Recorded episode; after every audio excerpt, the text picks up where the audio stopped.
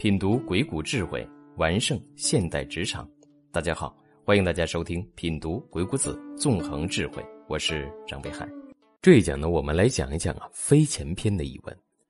揣度人的智谋和测量人的才干，目的呢，就是为了招揽近处的人才和吸引远处的人才，造成一种大的气势，成就一番伟业。先考虑彼此之间的相同和不同，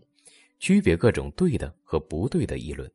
了解内外部的各种进言，了解他们是否呢有真才实学，决定啊事关安危的大计的时候啊，一定要确定与谁亲近，与谁疏远，然后呢权衡这些关系的大小亲疏。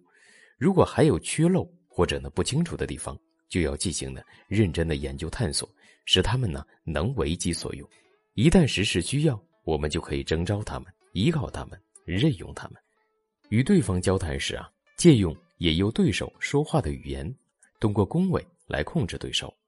勾钱是一种游说辞令啊，其特点呢是啊时同时异。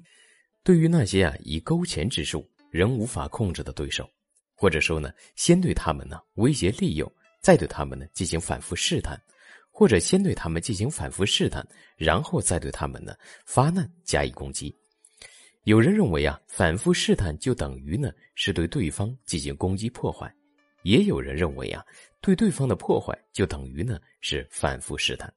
想要重用某些人时啊，先赏赐他财物、珠宝、玉石、白璧等啊美丽的东西啊，以便对他们呢进行试探，或者通过衡量他们的才能，或者呢创造出啊一种吸引力来吸引他们，或者呢通过寻找他们漏洞来控制对方。在这个过程当中啊，还要运用底息的方法。如果要运用飞钱的方法游说。并辅佐君主治理天下，就必须揣度好君主的权谋和才能，观察国家的发展趋势，掌握地形的宽窄和山川险阻的难易，以及人民财富的多少。在诸侯之间的交往方面啊，考察彼此之间的亲属关系，究竟啊谁与谁亲密，谁与谁疏远，谁与谁友好，谁与谁有矛盾，要详细考察对方的愿望和理想，更要了解啊他们的喜好。然后针对对方所关注和重视的问题呢，进行游说，用飞的方法诱导出呢对方的爱好所在，最后呢用钱的方法将对方控制。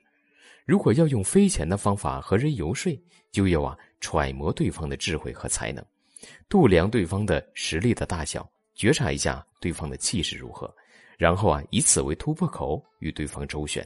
进而呢争取以飞钱的方法与对方啊达成议和。以友善的态度建立邦交，这就是啊飞钱的妙用。在和别人打交道时啊，可用好听的空话去套取对方的事情，通过反复的询问来考究游说的词理啊，这样呢既可以实现合纵，也可以实现连横，